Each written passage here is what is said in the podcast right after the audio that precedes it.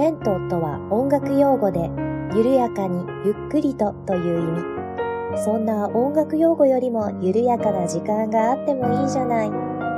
レントよりなおゆっくりと、緩やかに始まります。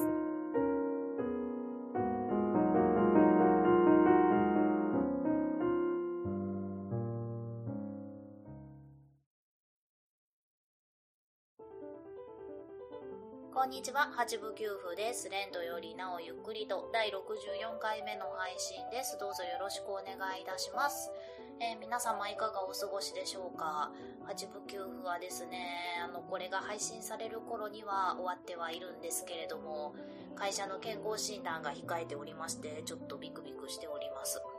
というのもですね、えー、私、今の会社で健康診断を受けるのが今回が初めてなんです。なのでちょっと知らなかったんですけれども、まあ先日出勤しましたら上司の方からですね、あの、八部さん健康診断を受けてきてねっていう風に言われまして、あ、はいわかりましたっていう風に言ってたんですけれども、あの、バリウムといいカメラどっちがいいっていう風に聞かれたんですね。で、え、あの、私まだそんな年ではないと思うんですけれども、みたいなことを言いましたら、あの上司の方が、あ、そっか、知らなかったんだよね。あの、うちの会社、あの、会社の方が負担するから、あの、年齢に関係なくバリウムか胃カメラやるんだよ、という風に言われまして、おお、マジかよ、となりました。はい。でね、あの、すぐどっちか決めてくれみたいな雰囲気を上司が出しているので、えー、どうしようどうしようどうしようと思いつつですね、そこで思い出したのが、以前配信されていたおじさんの知らない魔女の話というポッドキャスト番組でですね、あの、マーヤさんというとっても素敵なお姉様が、あの、胃カメラとバリウムの違いについて語ってらっしゃった回がありまして、それを思い出したんですね。で、ああ、マーヤさんがそういえば胃カメラの方がいいって言ってた気がすると思いまして、じゃあ、じゃあ、あの、胃カメラでっていう風に、えー、胃カメラを選択しました。そしたらですね、今度は上司が、うん、わかった。じゃあ、口からか鼻からかどっちがいいって言われまして、おお、それも選ばなきゃならないのか、と思いまして、うん、なんか鼻からの方が楽な気がするという、えー、ただの勘で、えー、鼻から胃カメラを選択しました。はい。というわけでね、胃カメラ初体験してきます。まあまあ、後で聞くとですね、私が受けに行く病院、あの、バリウムも結構しっかりバリウム検査するそうで、そのね、あの、健康診断の予約を取ってくれた上司はバリウム選択したそうなんですが、結構ね、毎回しんどいと言っておりました。なんかね、筋肉注射とかもして、こう、なんでしょうね、胃の運動を抑えてから、あの、バリウムを取るということだそうで、しかもね、なんか結構しっかりぐるぐるぐるぐる回されるそうなんです。なのでね、あの、バリウム検査の後めちゃめちゃしんどかったというふうにておりました。はい。そうしてね、やっぱりこう、あの、みんな違う日に健康診断行くので、もうすでにね、健康診断を受けてきた方多いんですが、まあ皆さんにお話を聞いてみると、あの、口から胃カメラ入れた方、あの、えずいただとか、えー、でね、今一番お世話になっている先輩が鼻から胃カメラしてきたんですが、えー、健康診断の後ね、あの、仕事にならないというような感じでした。なんか気分悪くなって1時間ぐらい休ませてもらっていたそうです。というわけでね、ちょっとなんか、なんか大変そうな話ばっかり聞くので、ちょっとビクビクしております。そもそも私病院嫌いなんで、健康診断とかもね、今まで嫌いだったんですよ。はい。わけで、もうね、かなりこうビビっているわけなんですが、はい、えー、次回の配信では胃カメラのレポートができるかな、と思っております。はい、と、まあまあ、そんな感じの、はい、今日この頃でございますが、えー、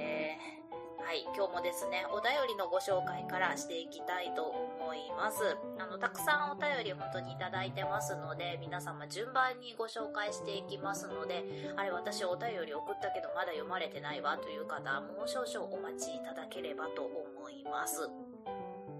はい。ではですね、本日ご紹介させていただくのは、椿ライドウさんのお便りでございます。ありがとうございます。はい。えー、八部九夫いつもながら小躍りしながら、えー、メール読ませていただきました。ではご紹介していきたいと思います。八部九夫さん、こんにちは。椿ライドウです。先日、ポッドキャスト番組を探していると、とあるクラシック系の番組を見つけました。どうやらいわゆるクラシックの名曲を打ち込みで音楽ファイルにして、ポッドキャストで配信するというもののようです。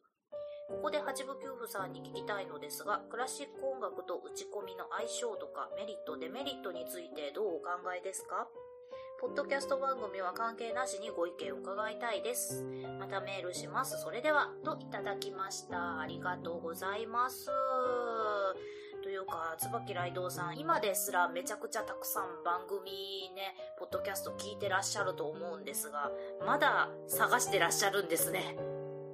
いや、そのバイタリティすごいなと思います。はい、もう私なんかね、もう全然聞けてない番組が山のように溜まっていってるので、どう消化していこうかと思ってるくらいなので、まだ新しいものを開拓しようとしているその姿勢、いや、本当にすごいなと、もう、あの、単純に思います。はい。というね、椿ライドウさんからのお便りでございました。ではね、まあまあ、ポッドキャスト番組は別としまして、えー今日はそのクラシック音楽の打ち込みについて、えー本編では語っていきたいなと思います。ではどうぞ最後までお付き合いよろしくお願いいたします。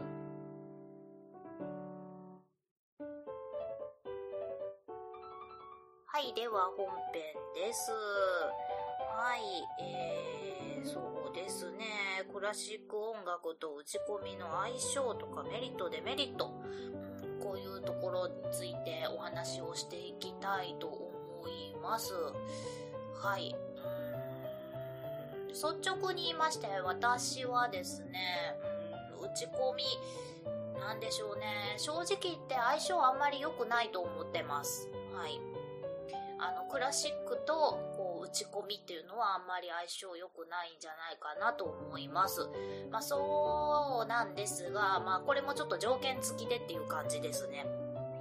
えーと、そうですね。どこからお話をしていけばいいかな。まず、正統派のクラシック音楽とはどういうものかということからお話をしていきますと、えーと、これはね、だいぶ前の回でもお話ししているかと思うんですが、クラシック音楽っていうのは、もともとちゃんとこう作曲家がいて、えーその作曲家が作った音楽というのを、あの、どれだけ正確に楽譜通りに、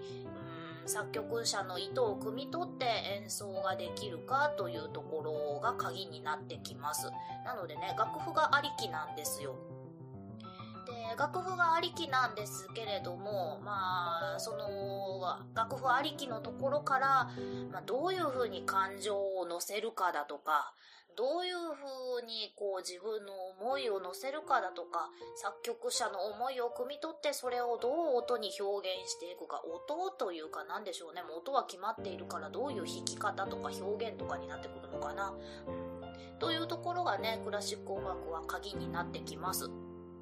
なのでね、あの、楽譜通りに音は弾かなくちゃいけないんですけれども、まあ、そこからね、弾き方だったり、こう、なんでしょうね、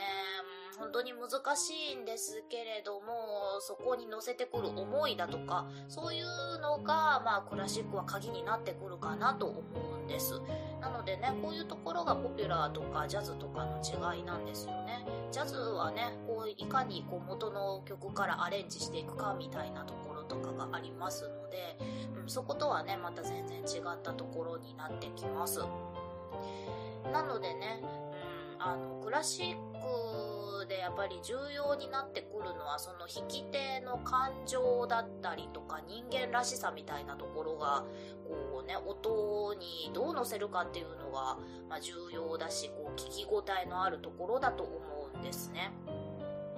なので、うん、あの打ち込みになってしまうとそういうところが一切なくなってきてしまうのでまあ、そうですね、クラシックの醍醐味みたいなところが失われてしまう部分は多いんじゃないかなというふうに思っています。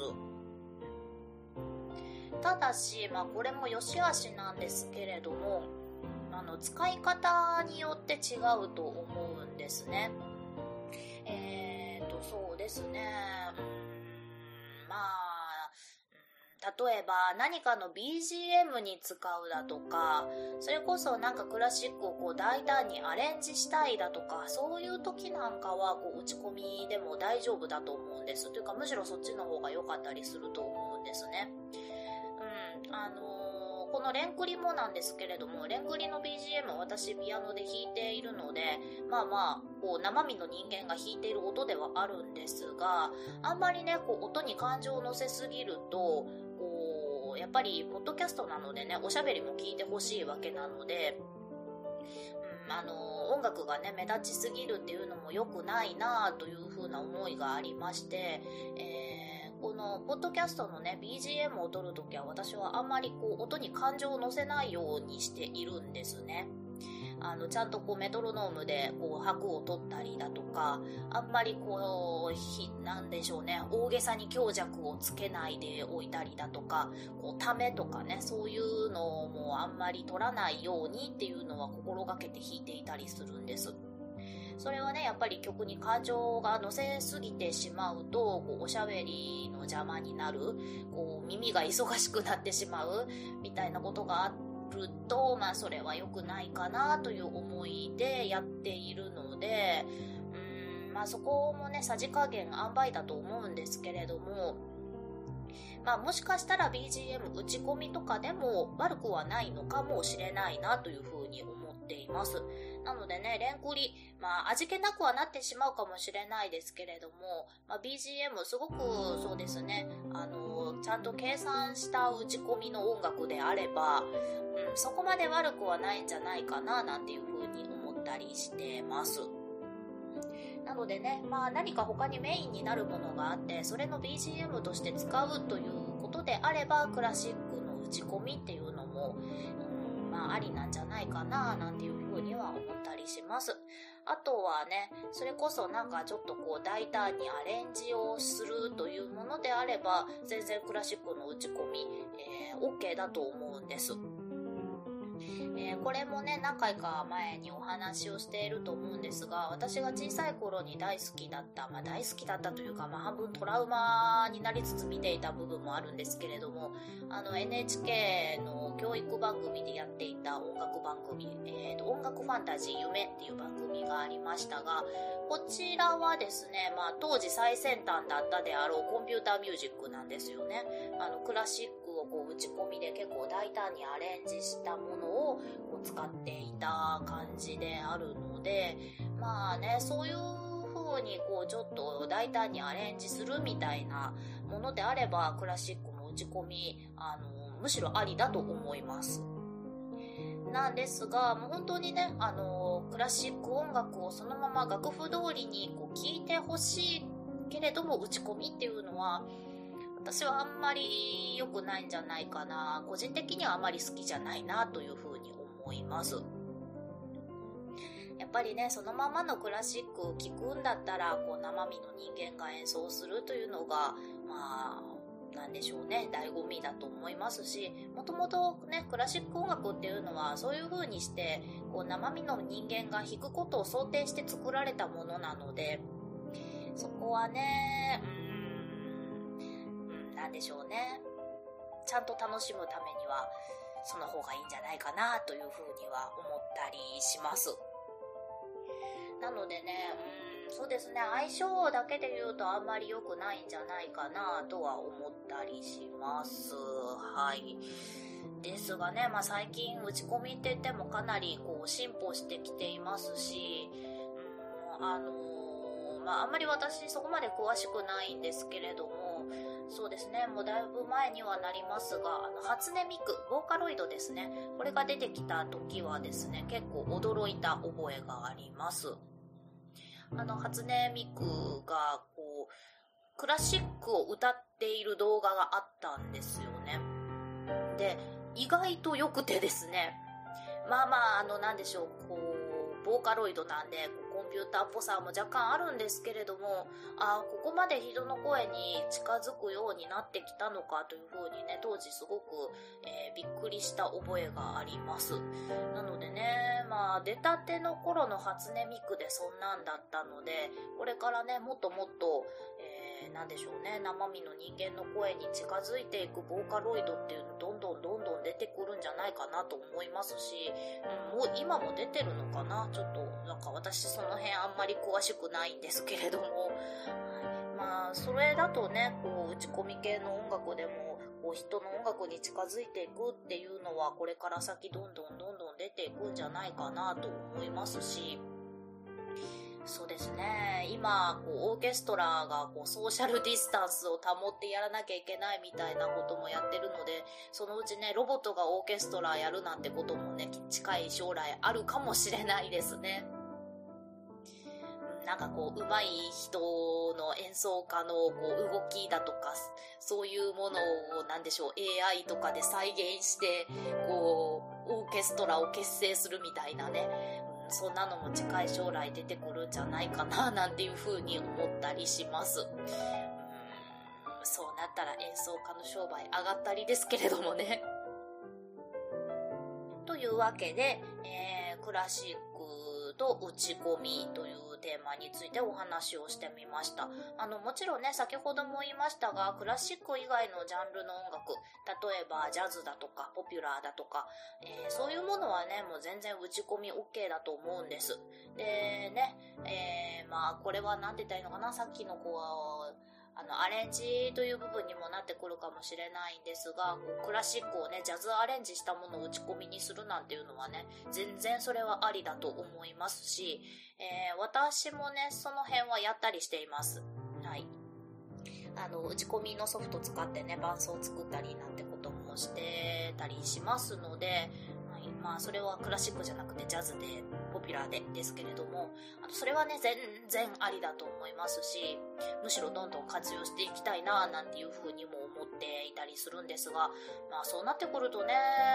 うんクラシックとジャズの境界線どの辺で線引くかみたいな話にもなってきてしまうかなとは思うんですが、はい。まあ私の考えとしてはそんなところになるかなと思っております。そりゃね、レンクリもね、打ち込みでできれば楽ですけれどもね、BGM。はい。ね、練習する手間省けますしね。い。まあそこをやらないというのが私のポリシーでもあるかなと思うので、はい、えー、頑張ってこれからも練習して BGM を撮っていきたいと思います。はい。最近ちょこちょこね、BGM 増やしていっているので、あの、お気づきになられた方いらっしゃると非常に嬉しいななんていうふうにも思いますし、えー、今現在もね、あの、練習中なものもあったりしますので、はい、これからも頑張っていきたいなと思っております。では、今回ちょっと短めですけれども、えー、今日はこの辺で終わりにしたいなと思います。はい。健康診断頑張ってきます。頑張ることでもないか。はい。ではでは最後までお聴きいただきましてどうもありがとうございました。